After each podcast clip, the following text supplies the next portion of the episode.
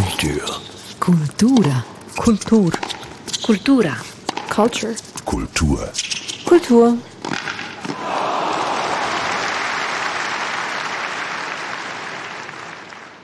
Dies ist der Kulturstammtisch. Mein Name ist Erik Facon. Hallo und herzlich willkommen.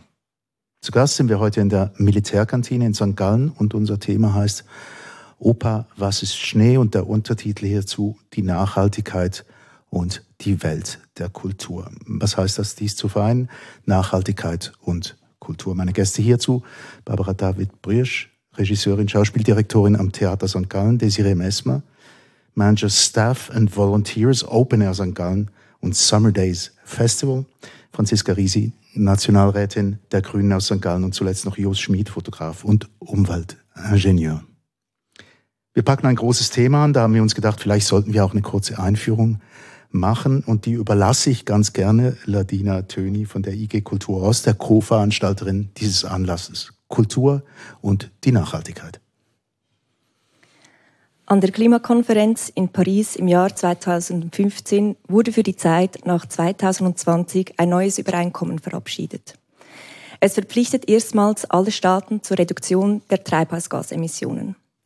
Die Schweiz hat das Übereinkommen von Paris am 6. Oktober 2017 rechtskräftig gemacht und ist damit ein Reduktionsziel von minus 50 Prozent bis 2030 eingegangen, schreibt das Bundesamt für Umwelt. In Politik, in Wirtschaft und Bildung wird nun mehr im Sinne der ökologischen Nachhaltigkeit gehandelt. So will beispielsweise das Swiss Green Economy Symposium aufzeigen, wie Wirtschaft, Politik, Wissenschaft und NGOs gemeinsam zu mehr Wohlstand sowie Schutz der Umwelt und einem friedlicheren Zusammenleben beitragen können. Jugendliche bereitet man auf eine Rolle vor, die sich mit schweren ökologischen und sozialen Krisen zurechtfinden hat. Denn die Studierenden sollen mit gutem Beispiel vorangehen können. Heißt es wiederum bei der Universität St. Gallen. Wie schaut es mit der ökologischen Nachhaltigkeit in der Kulturbranche bzw. im Bereich der Künste aus? Neben dem Verband für nachhaltige Kultur Vers le Futur oder der Anlauf- und Beratungsstelle für ökologische Nachhaltigkeit in den darstellenden Künsten Reflector ergreifen immer mehr auch Kulturinstitutionen Eigeninitiative und setzen auf die Nachhaltigkeitskarte. Langfristig Kultur betreiben heißt, sich mit dem Thema Nachhaltigkeit auseinanderzusetzen. Veränderungen sind nötig, doch reichen die heutigen Transformationskompetenzen in der Kulturbranche aus, um dauerhaft Veränderungen vollziehen zu können? Oder braucht es in der Kultur allenfalls mehr systematische Nachhaltigkeitsmaßnahmen, die sparten- und branchenübergreifend erfolgen? Und wo braucht es zusätzliche politische Unterstützungsleistungen? Ziehen wir Bilanz und sprechen darüber, was es tatsächlich nicht braucht, damit die Erde enkeltauglich bleibt. Eine enkeltaugliche Welt. Danke, Ladina Töni. Ja, ein ganzer Strauß von Fragen und hoffentlich auch ein paar Antworten. Darüber werden wir heute sprechen. Alle sind ein bisschen gefordert, hat man das Gefühl, an, also rundherum alle, inklusive des Publikums. Ja, was bedeutet das Thema in eurem Bereich? Das würde mich als erstes so ein bisschen interessieren. Zwei von euch sind im Bereich des, der Anbietenden, der Kulturanbietenden. Und äh, ja, da möcht, das sind sehr unterschiedliche Angebote, muss man sagen. Und ich möchte bei dir anfangen, Desiree. Ähm, ja, eben, du bist im Musikbusiness, in dem Open-Air-Business tätig. Ja, was bedeutet das Thema für dich? Es bedeutet für mich, dass es auch für uns immer wichtiger wird und es schon sehr lange ist. Gerade beim Open Air St. Gallen sind wir schon seit jahrelangen Maßnahmen, die wir umsetzen und das bleibt auch nicht so. Wir versuchen uns jedes Jahr aufs Neue zu verbessern in mhm. dieser Hinsicht. Maßnahmen?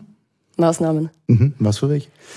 Da gibt es verschiedene. Ähm, da gibt es ein Beispiel, dass wir unser Publikum mit 50% Rabatt ähm, ans Open Air holen.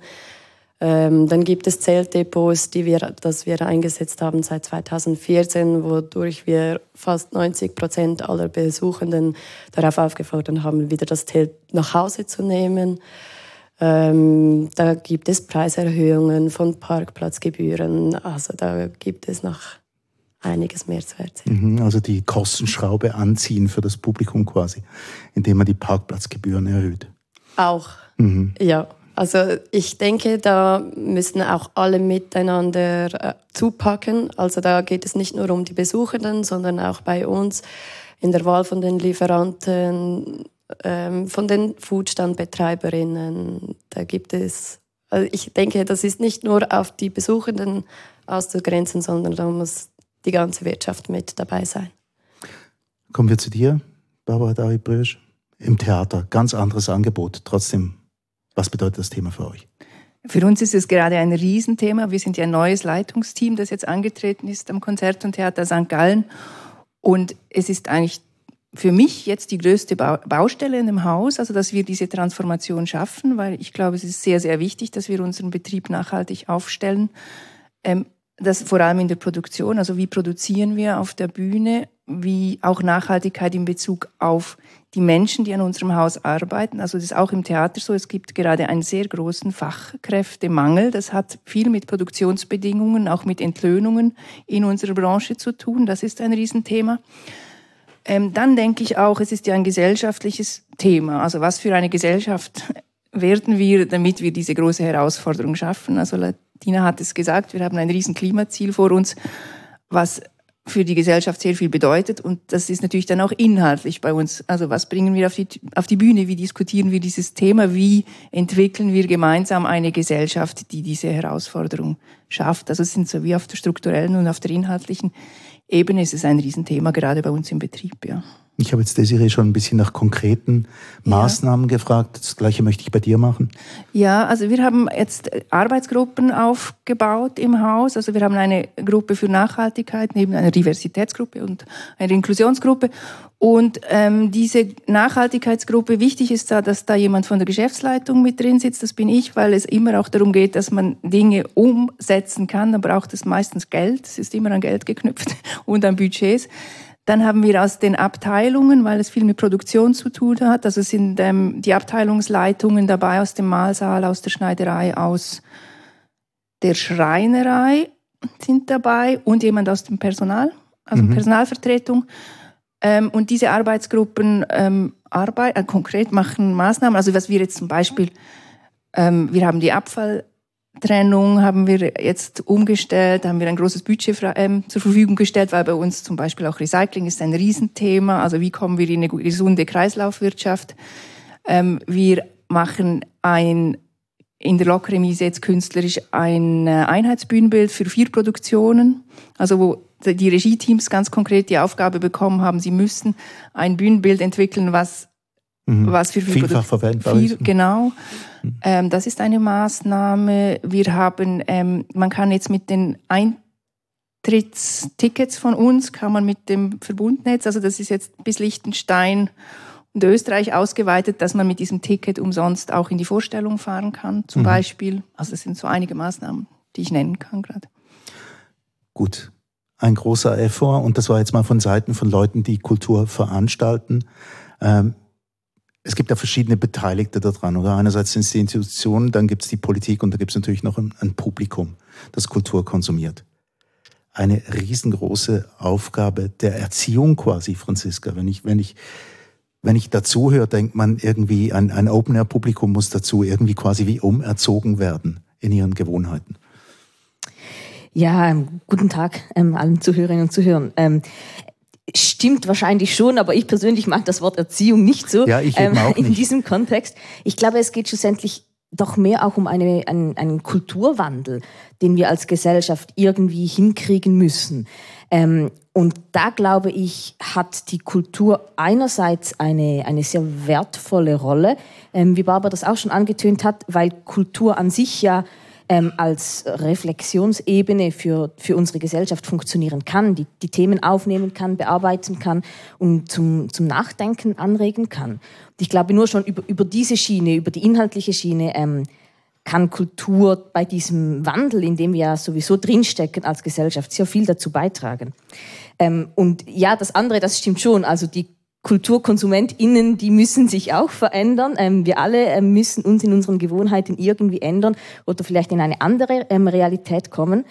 Und da sind ähm, die ganzen strukturellen ähm, Themen rundherum, die Rahmenbedingungen auf jeden Fall wichtig. Also das wurde jetzt bei beiden Beispielen angetönt, also dass man zum Beispiel mit dem ÖV an eine Kulturveranstaltung kommen kann, die ganzen Mobilitätskonzepte. Ich glaube, das ist ein ganz wichtiger Punkt. Mhm. Dafür muss es aber auch den ÖV geben. Ähm, also das ist dann noch, das wäre dann mehr so, würde ich sagen, die politische Rahmenbedingung, die es braucht, dass man eben nicht nur in der Stadt mit dem Bus dann ähm, zum Konzert und Theater zum Beispiel kommt, sondern dass wenn jemand ähm, aus dem Tockenburg ähm, gerne ins Theater kommt, dass man dann abends auch wieder zurückfindet mit dem öffentlichen Verkehr. Und nicht per Autostopp, genau. Genau. Ähm, ich habe das Wort der Erziehung gebraucht, schon mit der Grundidee, dass ganz viele Leute das wahrscheinlich als erzieherische Maßnahme empfinden werden. Nicht, weil ich selbst finde, das sei Erziehung. Es ist eine Bewusstseinsveränderung, das sagen wir, die das eigentlich gut finden, aber ganz viele Leute werden das halt so auffassen. Ich glaube, dort ist doch ein, ein Punkt, oder nicht? Ja, ich denke, es ist auch die Frage, ob man das mit dem moralischen Zeigefinger macht oder sagt, wir sind einfach in einer anderen Realität angekommen. Also, ich meine, es ist ja jedem freigestellt, zum Beispiel mit dem Auto ans Open Air zu gehen. Man bezahlt dann einfach mehr, wenn die Parkplätze teuer sind. Und wenn das ÖV-Ticket zu 50 Prozent inbegriffen ist, dann ist das schlussendlich jeder und jedem selber überlassen. Aber man soll Kostenwahrheit ähm, auf die Tickets draufpacken und dann kann, ja, dann kann man sich entscheiden, ob man hier ähm, halt die Umweltauswirkungen, die man mit einem Autofahrt verursacht, dann mitfinanziert finanzieren will oder nicht. Mhm. Jos, du bist Umweltingenieur. Jetzt kommst du an die Reihe. Erklär mal, wo sind denn die Schwierigkeiten von dir aus gesehen? Also du bist einer, der Firmen, Unternehmen, äh, Institutionen berät in dieser Sache der Transformation. Ja, also ich muss vielleicht sagen, ich komme aus einem aus einer Einzelfirma. Ich habe mhm. eine, äh, eine Fotografie, das ist mein Kerngeschäft und ist es immer noch. Ähm, was die Frage, die mich umgetrieben hat, ist, wie kann ich Teil äh, der Energiewende oder überhaupt einer ökologischen Wende sein? Und dazu habe ich mich habe ich nochmals studiert, im relativ hohen Alter, oder mit hm. Mitte 40 habe ich hm. nochmals studiert und ähm, bin jetzt abgeschlossener Umwelt- äh, und Energieingenieur. Und ähm, ja, wir schauen die großen Faktoren an, die wirklich ähm, geändert werden müssen, damit weniger Emissionen ähm, auf unsere Ökologie einwirken. Mhm. Das ist sicher die Mobilität allem voran. Und das zweite ist der Konsum. Also don't fly, don't buy. Mhm. Hast du schon so Beratungsmandate, in denen du. Meine Beratungsmandate ist eine Genossenschaft und ähm, ebenfalls, sonst sind es nur private Personen. Mhm. Ich versuche auf eine kreative Weise ähm, einen Beitrag vor allem zur Energiewende zu leisten. Mhm. Okay. Du hast Bühne frei für den kreativen Vorschlag. Erzähl mal, was machst du da? Ja, also einerseits, ähm, man ähm, übt sich ein bisschen, äh, man übt an sich selbst, oder? Mhm. Ähm, was ist ein gutes Leben ähm, mit weniger Emissionen, mit weniger Auswirkungen?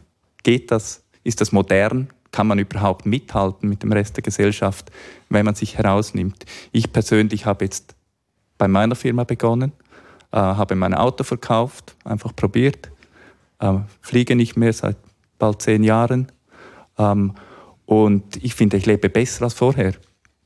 Ähm, ich habe meine, äh, meinen CO2-Ausstoß in der Mobilität um 85 Prozent reduziert. Ähm, das hat mich überrascht. Ich dachte, es sei weniger. Aber es ist möglich und ich habe gemerkt, ähm, ich bin effizienter. Ähm, ich, habe, ich bin effizienter als vorher. Wieso? Weil ich im Zug arbeite, ähm, weil ich mir überlege, ob ich jeden Transport machen muss. Ich ähm, überlege mir lange, wenn ich einen Transport machen muss. Vielleicht brauche ich ein Fahrzeug, aber dann mache ich gleich vier Transporte aufs Mal oder teile etwas mit jemandem. Das sind so die großen Faktoren. Mhm eine beratende Tätigkeit. Ich bleibe noch ein bisschen bei dir und du, du berätst Leute. Wie reagieren die auf die Beratung? Läufst du da auf eine Tür ein? Ähm, oder wie sieht das aus? Ist dort das Verständnis immer da, dass man eigentlich etwas ändern sollte? Also der erste Reflex ist, dass jemand etwas machen möchte. Okay. Und ähm, darum wirst du überhaupt verpflichtet. Ja, und äh, oftmals ist natürlich, und so sind wir halt auch konditioniert, ähm, hat es mehr mit dem Kaufen einer neuen Wundermaschine zu tun, die dann einem das gleiche Leben ermöglicht. Und ähm, das ist ein Irrtum. Ich glaube, so sind wir in dieses Schlamassel gekommen. Und ich glaube, wir müssen das ganz grundsätzlich anders überdenken. Also es geht sicher darum, dass man nicht mehr dass man alles entmaterialisieren sollte, mhm. letztlich. Dass man nur noch nach dem Nutzen denkt und nicht ähm, nach dem Besitz. Also man muss es nicht besitzen, um es nutzen zu können. Und es gibt dazu immer mehr ähm, Möglichkeiten. Also es geht darum, dass man gute Dinge teilt. Schwierigkeiten gibt es viele in all dem, was bis jetzt entworfen wurde. Wir merken das alle, dass wir ähm, einen großen Haufen Berge Probleme haben. Franziska, wenn ich bei dir anknüpfen darf, was, was kann die Politik?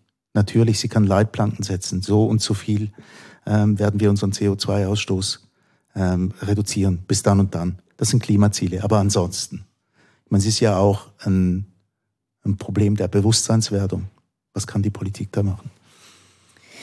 Ja, Bewusstseinswerdung finde ich ein gutes Stichwort. Ich glaube, Sensibilisierung Mhm. Aufklärung ist ein ganz wichtiger Punkt, der auch von der Politik übernommen werden kann und soll in den ganz verschiedensten, verschiedensten Bereichen. Also ich bin immer wieder überrascht, wenn ich zum Beispiel höre von Leuten, die sagen, ja, sie möchten auch etwas für die Umwelt tun, fliegen aber viermal im Jahr in die Ferien, aber verzichten dafür in der Mikro auf Plastiksäckli, weil in ihrer Vorstellung das wie ein gleichwertiger Beitrag zur, zur Klima- und Umweltwende ist. Also es ist ein Beitrag, aber... Es also ist definitiv ein Beitrag. Ich sage einfach, in der Größenordnung gibt es wahrscheinlich einen Unterschied. Mhm. Ähm, und da glaube ich, haben wir noch etwas Aufklärungsbedarf. Und ich mhm. denke jetzt gerade ähm, in den, im Bereich Kultur, ähm, ist die Politik ja in vielen Bereichen ähm, insofern involviert, dass die, ähm, die Gemeinden, die Kantone auch als GeldgeberInnen, als Förderinstrumente auftreten, wie der Bund auch über Pro Helvetia. Und da, glaube ich, hat man schon auch ein, eine Möglichkeit, nicht nur ähm, Sensibilisierung und Informationen zur Verfügung zu stellen, sondern auch ähm, Verknüpfungen und Netzwerke zu ermöglichen, dass also Institutionen, die sich zum Beispiel schon mit diesem Thema auseinandergesetzt haben, ähm, Best Practices weitergeben, zeigen, wie sie das machen ähm, und ja, diese, diese Erfahrungen ähm, weitergeben können. Und andererseits dann aber auch bei den entsprechenden Förderinstrumenten die Nachhaltigkeitsaspekte einfach mit einfordern. Ja, genau. Also dass das eigentlich Teil des Anforderungskatalogs ist, damit man etwas unterstützt wird dass es Teil des Anforderungskataloges ist und dann in der Konsequenz aber auch, dass die entsprechenden Mittel mit zur Verfügung gestellt werden müssen, also mhm. dass die Ressourcen dann dafür auch fließen. Desiree? Wenn ich da gleich anknüpfen darf, äh, vielen Dank auch dafür. Ich finde es auch, äh, es ist sehr wichtig auch für uns, auch unsere ähm, Lösungen und Maßnahmen, die wir bereits umgesetzt haben, zu kommunizieren, aber auch in gleicher Hinsicht auch die Herausforderungen, die es mit sich bringt, diesen ganzen Wandel anzustreben. Und ich denke, je einfacher, je eher man solche Informationen auch findet, ist es auch für die ganze äh, Kulturbranche einfacher. Also was ich auch merke, ich bin jetzt seit 2019 dabei und wir tauschen uns da rege aus in der ganzen Kulturbranche und ich glaube, das ist auch das Wichtige, dass wir die Lösungen miteinander teilen und äh, so macht es natürlich für alle viel einfacher, wenn man weiß, okay, man ist nicht alleine und es gibt offensichtlich diese Konzepte schon. Und wenn man so sich gegen, äh, gegenseitig hilft, ist natürlich immer einfacher. Und da bin ich bei dir. Die Sensibilisierung und auch die Kommunikation, das hilft schon viel. Ja, ich würde da auch gerne noch anknüpfen. Es ist natürlich auch wirklich oft eine Geldfrage und eine Know-how-Frage. Also wenn ich gesagt habe, wir haben diese Gruppe und diese Gruppe, wir haben alle unsere Fachbereiche, aber niemand von, ist, von uns ist jetzt natürlich wirklicher oder wirkliche Expertin auf dem Gebiet. Und deshalb sind dann eben auch so jemand wie Jos kommen wir an Punkte, wo wir merken, wir brauchen auch Beratung, professionelle Beratung und das sind dann immer auch Geldfragen und da ist es dann eben sehr wichtig, glaube ich, dass es auch von der Politik Förderinstrumente gibt, weil diese Transformation, die die Betriebe jetzt gerade haben, diese, die wir angehen müssen, die sind sehr groß, also die hängen ja dann auch mit der Digitalisierung eng zusammen und das kostet halt am Ende einfach Geld auch oft und deshalb ist es, glaube ich, sehr wichtig, dass die Politik in diesen Bereichen fördert und eben auch, wie du gesagt hast, die Vernetzung mit unterstützt.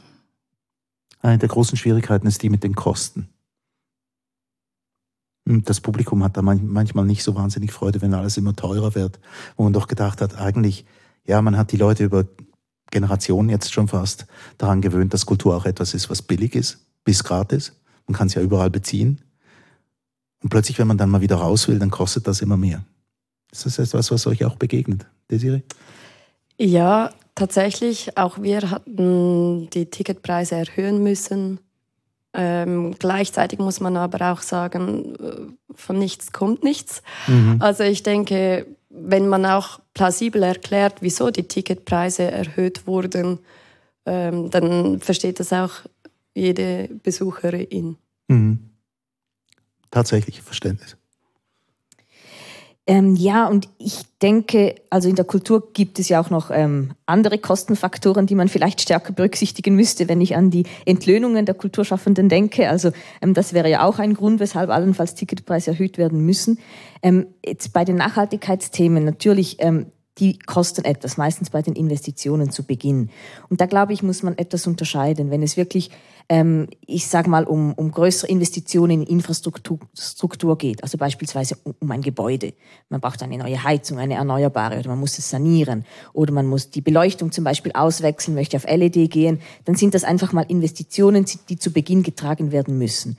Ich glaube, da ist es wichtig, dass es die entsprechenden Fördermittel, die es ja auch zum Teil heute schon gibt, dass die auch offen stehen oder dass die auch, wenn jetzt ähm, ein, ein Kulturhaus, eine Institution einer öffentlichen Hand gehört, dass dann da die entsprechenden Investitionen getätigt werden. Hm. Und dann, glaube ich, gibt es aber auch den Bereich, ähm, der mehr im, im Betrieb selber ist. Also wenn man, ähm, ich fand das ein sehr schönes Beispiel mit den Bühnenbildern zum Beispiel, dass man sagt, man möchte Bühnenbild oder auch Kostüme ähm, mehr Reuse denken, ähm, recycelte Materialien verwenden oder ähm, aus dem Fundus Dinge ähm, überarbeiten, neu aufnehmen, ähm, so konstruieren, dass man sie eben wiederverwerten kann, dann ist das nicht unbedingt mit höheren Kosten verbunden, sondern vor allem einmal ähm, mit, mit ähm, vielleicht einer anderen ein Ansatz, wie man die Dinge denkt, mit kreativen Prozessen vielleicht auch, mit größeren ähm, Herausforderungen bei der Konzeption. Aber bei der Umsetzung kann, aber muss es nicht unbedingt höhere Kosten verursachen.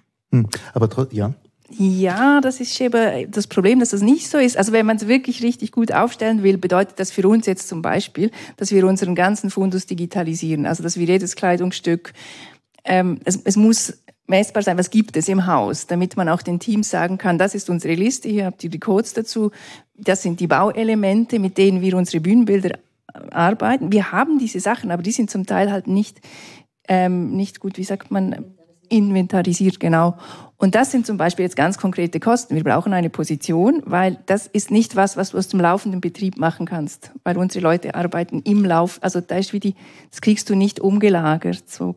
Und deshalb sind es dann eben doch Kosten am Anfang. Aber um vielleicht ein positives Beispiel zu nennen, um, was du zuerst gesagt hast, wir haben ja unser saniertes Haus bekommen, Konzert, ähm, Theater St. Gallen.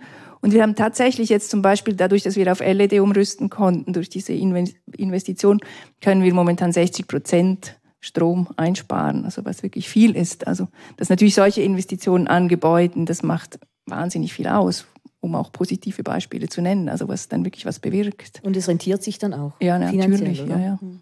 Aber es ist ja nicht in jedem Fall so. Jetzt gerade ihr ähm, im Theaterbereich ist man natürlich an ein Haus gebunden und ganz viele von diesen Häusern, die wurden ja jetzt nicht vorgestern gebaut, sondern eher tendenziell vorvorgestern. Ein paar Jahrhunderte her, wo man sich noch keine Gedanken dazu gemacht hat, wie man so ein Ding überhaupt geheizt kriegt und so. Da stehen doch einige Probleme an, oder nicht? Ja, definitiv. Ähm, äh, wie würde ich sagen, in der ganzen Bausubstanz, oder? Also in der Schweiz werden etwa ein bis zwei Prozent der Gebäude jedes Jahr ähm, saniert ähm, und damit werden wir unsere Klimaziele nicht erreichen. Also da müssen wir deutlich schneller vorangehen und da gehören natürlich auch alle Gebäude dazu, die jetzt für Kultur ähm, verwendet werden. Mhm. Ähm, ich denke, da muss man einfach unterscheiden, wo die Verantwortung liegt. Also wenn eine Kulturinstitution eingemietet ist, dann, dann kann diese Investition ja nicht von dem Betrieb übernommen werden. Da glaube ich, muss man eben schauen, wo die, wo die Verantwortung liegt und dass die entsprechenden Eigentümerinnen und Eigentümer ähm, dem auch as fast as possible nachkommen. Mhm. Also das Schauspielhaus Zürich war so ein Beispiel, oder wo man sich darüber Gedanken gemacht hat, ob das überhaupt noch rentiert in Zukunft. Und dann wurde der Geschichtsträchtigkeit halber hat man das dann trotzdem beibehalten. Ja, ähm, Jos, konkret, was gibst denn du für Tipps ab in dieser, in dieser Gesamtgemengelage? Dass wir mal ein bisschen noch konkret hören, was deine Vorschläge wären. Jetzt auf die Gebäude bezogen? Nein, oder? nicht ganz allgemein. Ja, Gebäude, da kannst du wahrscheinlich nicht groß was ausrichten, oder? Das ist einfach eine Kostenfrage. Und wie rüstet man so um? Oder ja. gibt es da doch Möglichkeiten? Also, also vielleicht, oder die große, das große Thema zurzeit ist unser Klima. Es sind aber eigentlich auch noch andere äh, Bereiche der Ökologie unter Druck. Mhm. Aber beim Klima haben wir halt das Problem, wir sind da in der Gasphase und weil wir in der Gasphase sind mit dem CO2, betrifft es die ganze Welt. Mhm. Oder jeden Ecken, jede Ritze auf unserem Planeten ist davon betroffen. Und ähm, deswegen fokussiert man zurzeit so stark aufs Klima, auch weil äh, die Auswirkungen mit etwas Fantasie so verheerend sind, dass man, dass es an die Gesundheit geht. Mhm. Und äh, wenn wir jetzt den CO2-Ausstoß betrachten, oder, dann haben wir 55 Prozent etwa ist die Energieerzeugung. Also das heißt das Heizen, aber auch die Kraft, die wir brauchen, nebst unserer eigenen. Und ähm, 45 Prozent sind der Konsum. Und einerseits diese 55 Prozent, wo es um die Energie geht, da braucht es die Energiewende. Und da sind wir auf große Projekte angewiesen, da sind wir auf große Energiestrukturen angewiesen und wir sind auf einen sparsamen Lebensstil angewiesen. Bei den 45 Prozent Gütern, da müssen wir eine konsequente Kreislaufwirtschaft erzielen. Das heißt, ähm, wir müssen wirklich äh, von Anfang an, wenn wir Dinge machen, sie so bauen, eigentlich auch nur bauen dürfen, wenn wir an die Politik denken, vielleicht nur bauen dürfen, wenn man sie komplett rezyklieren kann. Mhm. Dass gar keine neuen Produkte in den Markt eintreten dürfen, die nicht rezyklierbar sind. Ähm, ein großer Irrtum vielleicht, und das ähm, hat mich auch überrascht im Verlauf zum Beispiel meines Studiums, ist, dass man aufpassen muss, dass man den technologischen Kreislauf nicht mit dem biologischen Kreislauf vermischt. Heißt, heißt ähm, wenn man auf einem Produkt liest, ähm, es sind 70 Prozent organische, organic Anteile drin, mhm. dann hat man eigentlich einfach ein Gemisch zwischen ähm, dem technischen und dem biologischen Kreislauf. Und den wieder zu trennen in einer Kreislaufwirtschaft ist, ist eigentlich unmöglich. Und deswegen ähm, landet das am Schluss zuerst in der Verbrennung, gibt noch etwas Energie dafür oder noch ein bisschen Wärme und dann sind wir auf der Deponie. Mhm. Und das ist die Endstation. Und dort wollen wir nie landen. Wenn du auf der Deponie landest, dann hast du versagt. Mhm. Und ähm, da ist vielleicht noch eine etwas falsche Wahrnehmung in unseren Köpfen. Und ich glaube, das hat etwas zu tun mit unseren sozialen Medien, die irgendwie global sind. Ähm, die Probleme, die jemand auf den Malediven hat, ähm, wo Plastik ins Meer geworfen wird, diese Probleme haben wir in diesem Sinn nicht hier in der Schweiz. Mhm. Das heißt, dieser Plastiksack, den du am Anfang, äh, Franziska, am Anfang erwähnt hast, ähm, der ist für uns nicht so ein großes Problem.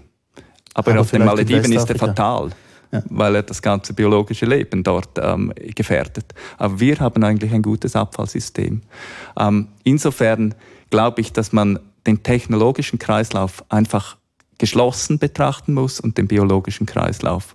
Und ähm, klar, ich spreche jetzt von Grundlagen, vielleicht wolltest du ganz konkrete Tipps. Ja, ich wollte was ganz Konkretes, aber es ja. war sehr interessant, was du erzählt hast. Aber ich finde, eigentlich muss man eben jeden Fall individuell beurteilen. Und das ist jetzt auch dieser Fall jetzt mit dem Plastiksack. Auf den Malediven ist der Gift und hier bei uns ist er ein ganz kleiner Faktor. Ja, der landet dann irgendwann in der Kehrichtverbrennungsanlage und gibt uns noch etwas Strom, mhm. gibt uns etwas CO2 natürlich auch, mhm. aber es ist kein Vergleich zu dem, was die Mobilität zum Beispiel verursacht an Ausstoß von Klimagasen. Der Plastiksack in den Malediven, also das Plastiksäckchen. Ich habe mal in Westafrika einen ganzen Baum oder mehrere Bäume gesehen, ähm, vollgehängt mit Plastiksäcken, die da geflogen kamen. Es sah aus wie Weihnachtsbäume oder irgendwas. Es waren aber nur Plastiksäcke, die da mitten in der Sahara. Also es ist ein glo globales Problem, das wir hier angehen. Und wir sind ganz im engen Fokus. Ähm, mich würde es halt trotzdem wundernehmen. Also alle Beispiele, die du gebracht hast, die sind zukunftsgerichtet. Man, man ist jetzt wenn man etwas Zukünftiges baut, dann muss man, aber es gibt natürlich das Erbe von der Vergangenheit. Mit dem muss man auch umgehen. Ja, aber vielleicht waren wir gar nicht so schlecht in der Vergangenheit. Okay.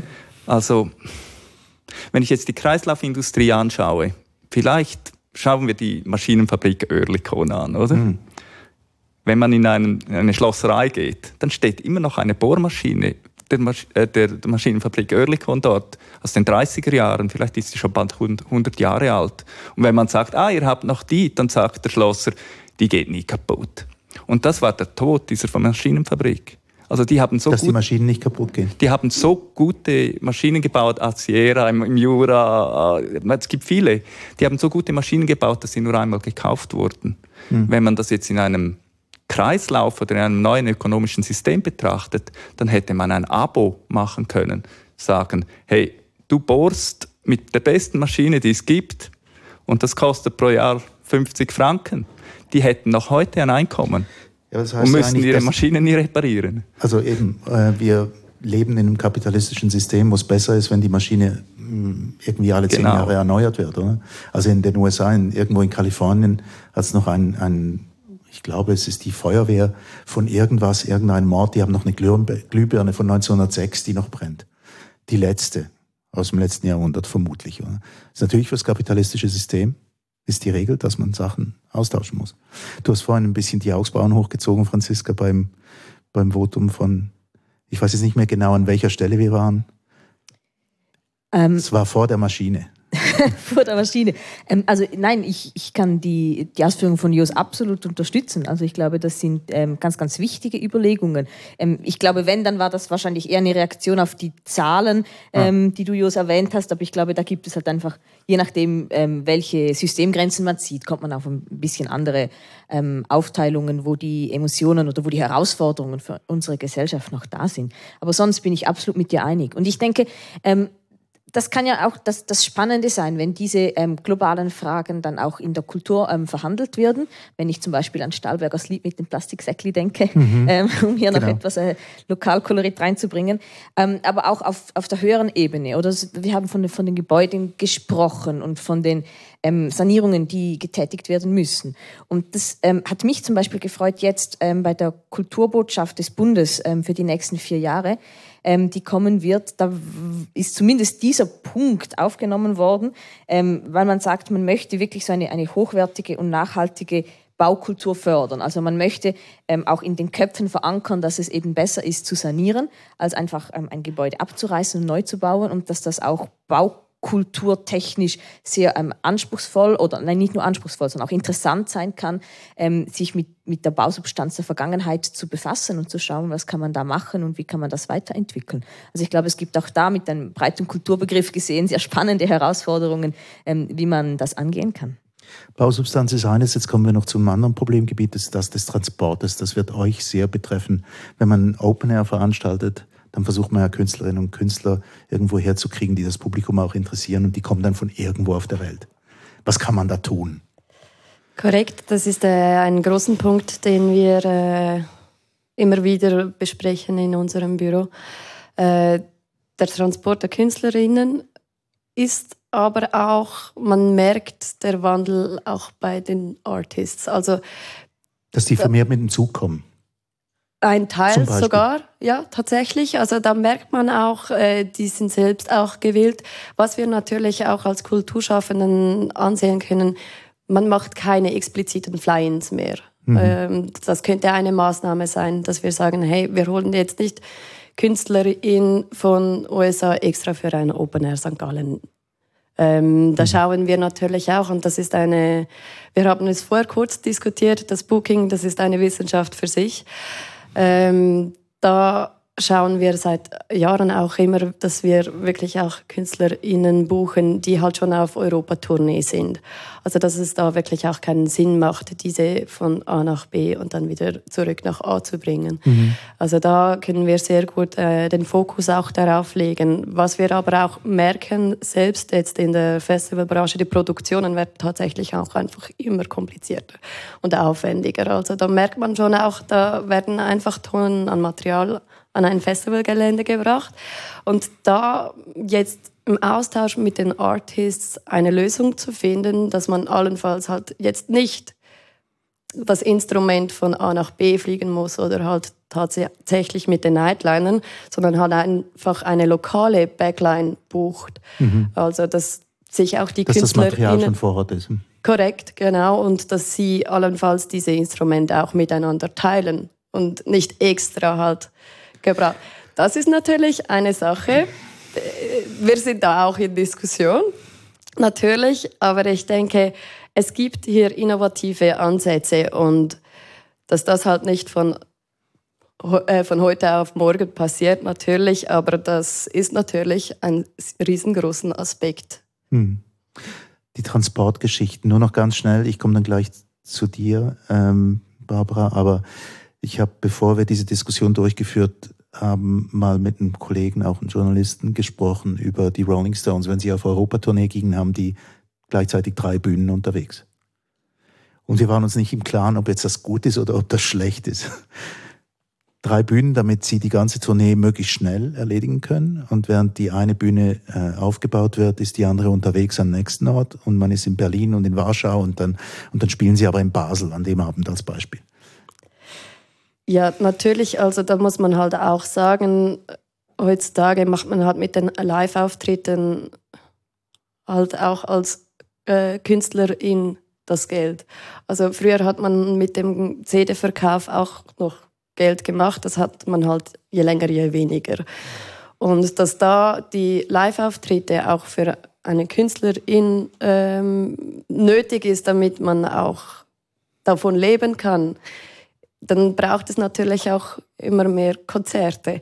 Da ist es halt natürlich auch die Frage, ob man junge Künstlerinnen oder halt auch schon bestehende Künstler so unterstützen kann, dass man nicht drei Konzerte an einem Wochenende spielen muss, sondern obwohl, ob es wohl auch eines tut, damit man überleben kann. Mhm. Ja, das ist eine gute Frage. Ganz viele Fragen. Jetzt die Transportgeschichte für euch vom Theater. Ja, es, es geht natürlich da sehr, also du hast schon vieles davon genannt, was bei uns dieselben Fragen sind. Also klar, auch wieder Geld. Wir haben jetzt so einen Ansatz, zumindest in der Schauspielsparte, dass wir sagen, alles, was unter acht Stunden ist, darf nicht, also wird nicht bezahlt, wenn es geflogen wird, sondern es wird nur der Zug bezahlt. Das ist natürlich problematisch. Jetzt im Musical-Bereich haben wir sehr viele Gäste, also ausschließlich Gäste eigentlich. Wenn man jetzt diesen KünstlerInnen sagt, ihr müsst alle mit dem Zug anreisen, mhm. dann bedeutet das teilweise, dass sie nicht zwei Tage Arbeitsaufwand haben, sondern drei Tage das muss eigentlich bezahlt werden, weil auch Sie wieder, haben wiederum Kosten fürs Kosten, Theater. Genau, und dort sind wir gerade sehr am Fighten intern, muss ich sagen. Was sind unsere Regelungen? Wie können wir das, dass es eben nicht wieder auf Kosten der Künstlerinnen ausgetragen wird, diese Nachhaltigkeitsfragen? Mhm. Wie also, können wir das nicht, leisten? Dass nicht dort dann geschraubt wird, sondern dass halt die genau. Kosten überwälzt werden an jemand anderes. Genau, aber nicht. Also an jemand anderes, ans Publikum, in anderen Worten. Ja, oder ist es ein, kann man es über die Disposition besser regeln, dass man halt Vorstellungen näher aneinander plant? Dann ist aber wieder die Gefahr, dass das Publikum ausbleibt, wenn wir nicht eine Pause. Das sind alles solche Fragen, die ja dann zusammenhängen. Wie disponierst du es dann? Ähm, ja, das ist ein großes Thema und es gibt es gibt unterdessen Kollektive. Katie Mitchell ist eine äh, bekannte Regisseurin, die reist nicht mehr an, die entwickeln Konzepte und lassen sie vor Ort lokal umsetzen. Das sind jetzt so neue Konzepte, die gerade am Entstehen sind, die ganz mhm. interessant sind, um quasi, ja, die, also sie, weil sie auch sagt, sie fliegt nicht mehr, sie reist nicht mehr, ihr ganzes Team macht das nicht mehr und dann gibt's wie Produktionsteams vor Ort. Das sind so neue Modelle, die gerade entstehen. Ähm, wir wie, jetzt, wie läuft das dann konkret? Also einfach das zum Verständnis. Ja, die, ist, die haben dann, also die hat wie Produktionsteams, die werden installiert an den Häusern und die werden aus der Region gesucht. Ja, genau. Also nicht die Künstlerinnen und fliegen Sie bieten dann was an? Ist das, ist Konzepte das im Konzept Austausch mit im Austausch. diesem Team und das Team setzt es aber um vor Ort. Das ist halt so, so produzieren sie jetzt. Mhm. Das sind zum Beispiel, also das ist jetzt ihr Modell und äh, wir sind jetzt gerade im Austausch mit ihr. Ähm, man muss immer ein bisschen gucken, eben, es ist halt oft mit den Arbeitsstellen, dass man nicht Leute, dass man nicht Arbeitsstellen abschafft durch solche Konzepte. Das ist ja immer so ein bisschen wie du auch sagst, oder wie viele Konzerte spielst du dann oder wie viele Reisen machst du? Das ist eine Frage. Mhm. Das ist immer eine Frage des, des Abwägens. Ähm, jetzt ein Stichwort ist ein paar Mal gekommen. Du hast es vor allem ins Spiel gebracht, auch das mit den Kompetenzen von den Leuten, die das umsetzen sollten. Ja. Wie ist das bei euch denn, Desiree? Ähm, meine Stelle gibt es äh, Also ich habe vor einem Monat begonnen, also ich bin frisch gebackene Nachhaltigkeitsbeauftragte, nicht nur fürs Open Air, sondern für die ganze Gadget-Gruppe. Also wir machen ähm, sechs Festivals und äh, fast 130 bis 150 Konzerte im Jahr.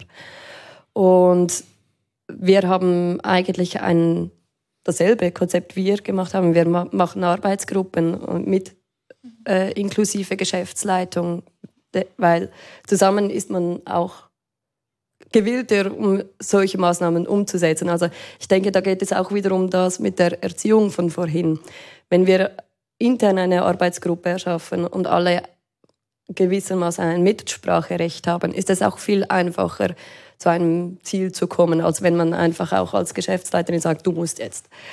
Ich denke, es braucht wie von ähm, Top-Down und äh, Bottom-up, heißt es, glaube ich, äh, alle mit dabei. Und das finde ich das Wichtigste. Aber natürlich, da muss jemand von der Geschäftsleitung schon auch dabei sein, damit die Unternehmung weiterkommt. Tauscht ihr euch eigentlich auch aus mit Unternehmen aus anderen Branchen, die jetzt nicht gerade direkt zur Kultur gehören? Im, absolut. Also ich denke, gerade bei einem Festival, da kommen so viele verschiedene Partnerinnen, Lieferanten, äh, alles Mögliche von der Wirtschaft zusammen. Und ich denke, wenn da der Austausch nicht mit einer SBB passiert oder mit einer anderen, mit einem anderen Wirtschaftssektor, wenn man da aus guten Beispielen zusammentragen kann, ist es unausweigerlich, dass man da zusammenarbeitet. Und dort stellt man sich die gleichen Fragen auch. Dorthin will ich nämlich so ein bisschen so als, als Temperaturmesser, wenn ihr mit anderen ähm, Unternehmen aus anderen Branchen zusammenarbeitet, ob dort das Bewusstsein auch da ist. Ja, ja, natürlich. Also äh, ich denke, das ist wirklich auch lange Diskussionen, die man jeweils führt. Also wenn wir jetzt so einen Workshop auch mit, mit Venues machen, ähm, da kommt halt schnell mal auch die Auffrage auf, okay, wer ist jetzt verantwortlich dafür? Ähm, ist schon so. Also, mhm. Ja, ja, und die Leute geben sich die Verantwortung ganz gern weiter. Mhm. Genau, also das ist da zu klären, wo man jetzt den Hebel ansetzt, das ist schon in allen verschiedenen Bereichen. Und ich glaube, es ist auch nicht das letzte Mal, dass wir darüber diskutieren werden im Kulturstammtisch. Auf keinen Fall jetzt ein anderes Stichwort. Lieber Aufklärung als Erziehung? Für mich schon, ähm, wobei ich glaube, das Ziel ist ja dann bei beidem wahrscheinlich das gleiche. Ähm, nein, aber ich glaube, also äh, es geht ja darum, dass, dass wir ähm, ein besseres Verständnis für die eine klimakompatible Gesellschaft erreichen in, in den verschiedensten Bereichen. Und dafür braucht es Aufklärung. Und ähm, du hast, Erik, vorhin den Vergleich mit anderen Unternehmen gezogen. Also ich denke, wenn ich an Kulturinstitutionen denke, ich sage jetzt mal an mittlere oder sogar größere, dann gibt es ja sehr viele Fragen, die eigentlich jedes darf man das sagen, jedes KMU betreffen. Also das ist ja ist auch ein, eine Unternehmung, man hat Mitarbeitende, ähm, man muss sich überlegen, wie kommen die zur Arbeit, ähm, mit was für Verkehrsmitteln sind die unterwegs, wie verpflegt man die am Mittag, gibt es zum Beispiel noch Fleisch in der Cafeteria oder nicht? Und wenn ja, zu welchem Preis. Ähm, eben die Frage, ähm, wenn man ähm, Leute hat, die von anderen Orten kommen, wird man, werden die eingeflogen oder nicht? Ähm, also da glaube ich, ähm, braucht es ähm, Aufklärung, aber da sind wir auch auf einem guten Weg, weil das betrifft so die ganze, die ganze breite Gesellschaft. Und dann gibt es wohl Fragen, die eher etwas spezifischer auch ähm, für die einzelnen ähm, Kulturbereiche sind, wenn es eben um Fragen geht, wie programmiert man am besten, ähm, wie, wie kann man ähm, Requisiten ähm, verwenden, wiederverwenden, die Bühnenbilder haben wir vorhin als Beispiel gehabt. Ähm, in bei den Konzerten, bei Ausstellungen sind es dann nochmals andere Fragestellungen. Und da, glaube ich, ist Aufklärung und Vernetzung vor allem innerhalb der Kulturbranche sehr, sehr wichtig. Ähm, und da, denke ich, gibt es schon noch Handlungsbedarf. Ähm, Verle Futur wurde, ähm, ich glaube, auch eingangs kurz erwähnt. Also es gibt schon Netzwerke, die versuchen, diese, ähm, diese äh, diese Informationen weiterzugeben. Aber da glaube ich, ähm, kann man doch noch einiges erreichen, wenn man diese ähm, Vernetzung ähm, etwas noch fördert. Und da glaube ich, wäre es auch interessant, wenn es ähm, jetzt nicht nur kantonal, sondern vor allem auch überkantonal, national ähm, noch etwas mehr Plattformen und Möglichkeiten gibt, wie man zum Beispiel ähm, sehr gute ähm, Initiativen darstellen kann oder wie man diesen Austausch fördern kann, damit dieses eher spezifische Wissen dann auch ähm, weitergegeben werden kann. Ich glaube, es gibt auf alle Fälle Möglichkeiten, diese Diskussion weiterzuziehen. In einem weiteren Kulturstammtisch werden wir vermutlich auch tun. Ähm, Verle Futur wurde erwähnt. Ich habe mal auf der Homepage so ein Stichwort aufgeschnappt, das heißt Tanzen ohne Fußabdruck. Ich habe mir dann irgendwie so eine Art Schweben vorgestellt. Was das dann konkret eigentlich heißen soll, müssen wir herausfinden. Jedenfalls müssen wir einen kreativen Umgang damit finden. Herzlichen Dank für dieses Gespräch. Jedenfalls hier im Kulturstammtisch Barbara David Brüsch, Desiree Messmer, Franziska Rieser und Jos Schmid. Mein Name ist Erik Facon und wenn Sie weitere Informationen zum Kulturstammtisch möchten, da gibt es eine Homepage, die heißt kulturstammtisch.ch.